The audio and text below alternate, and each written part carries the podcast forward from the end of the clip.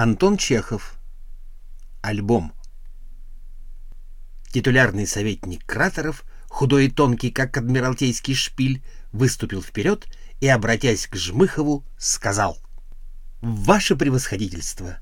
движимые и тронутые всею душою вашим долголетним начальством и отеческими попечениями, более чем в продолжении целых десяти лет, подсказал Закусин более чем в продолжении целых десяти лет мы, ваши подчиненные, в сегодняшний знаменательный для нас э, того день подносим вашему превосходительству в знак нашего уважения и глубокой благодарности этот альбом — с нашими портретами и желаем в продолжении вашей знаменательной жизни, чтобы еще долго-долго до самой смерти вы не оставляли нас. Своими отеческими наставлениями на пути правды и прогресса, — добавил Закусин, вытерев со лба мгновенно выступивший пот. Ему, очевидно, очень хотелось говорить, и, по всей вероятности, у него была готова речь. И да развивается, — кончил он, — ваш стяг еще долго-долго на поприще гения, труда и общественного самосознания. По левой морщинистой щеке Жмыхова поползла слеза. «Господа!» — сказал он дрожащим голосом. «Я не ожидал никак, не думал, что вы будете праздновать мой скромный юбилей. Я тронут, даже весьма. Этой минуты я не забуду до самой могилы, и верьте, верьте, друзья, что никто не желает вам так добра, как я. А, а ежели что и было, то для вашей же пользы.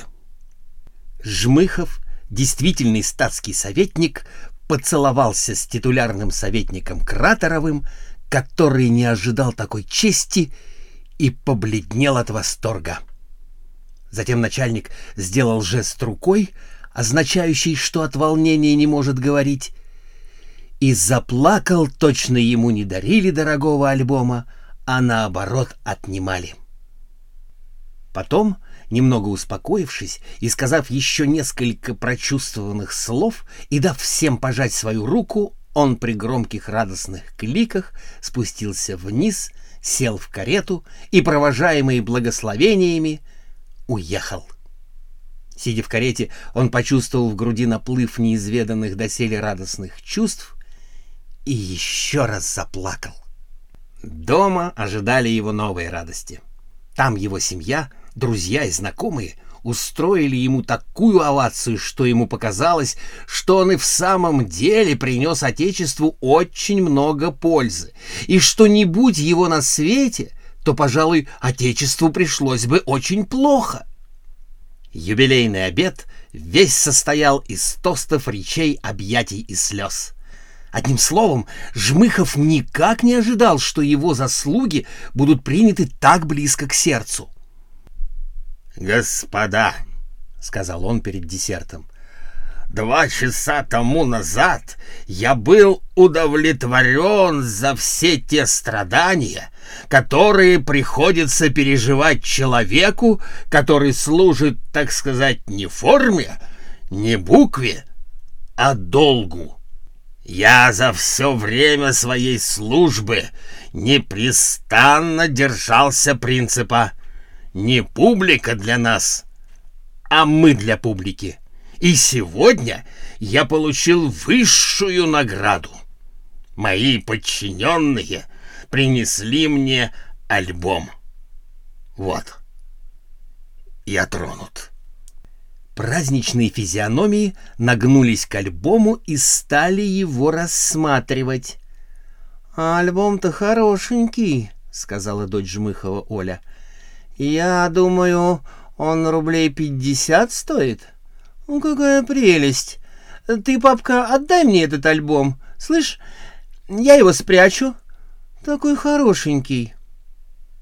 После обеда Олечка унесла альбом к себе в комнату и заперла его в стол. На другой день она вынула из него чиновников и побросала их под стол, и вместо них вставила своих институтских подруг. Форменные вицмундиры уступили свое место белым пелеринкам.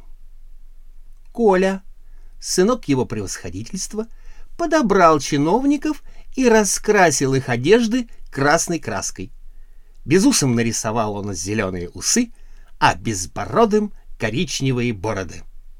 Когда нечего уже было красить, он вырезал из карточек человечков, проколол им булавкой глаза и стал играть в солдатики.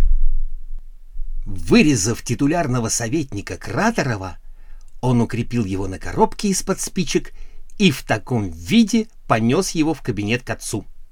«Папа, монумент! Погляди!» Жмыхов захохотал, покачнулся и, умилившись, поцеловал в засос Колину щечку. «Ну, иди, шалун, покажи маме. Пусти мама посмотрит».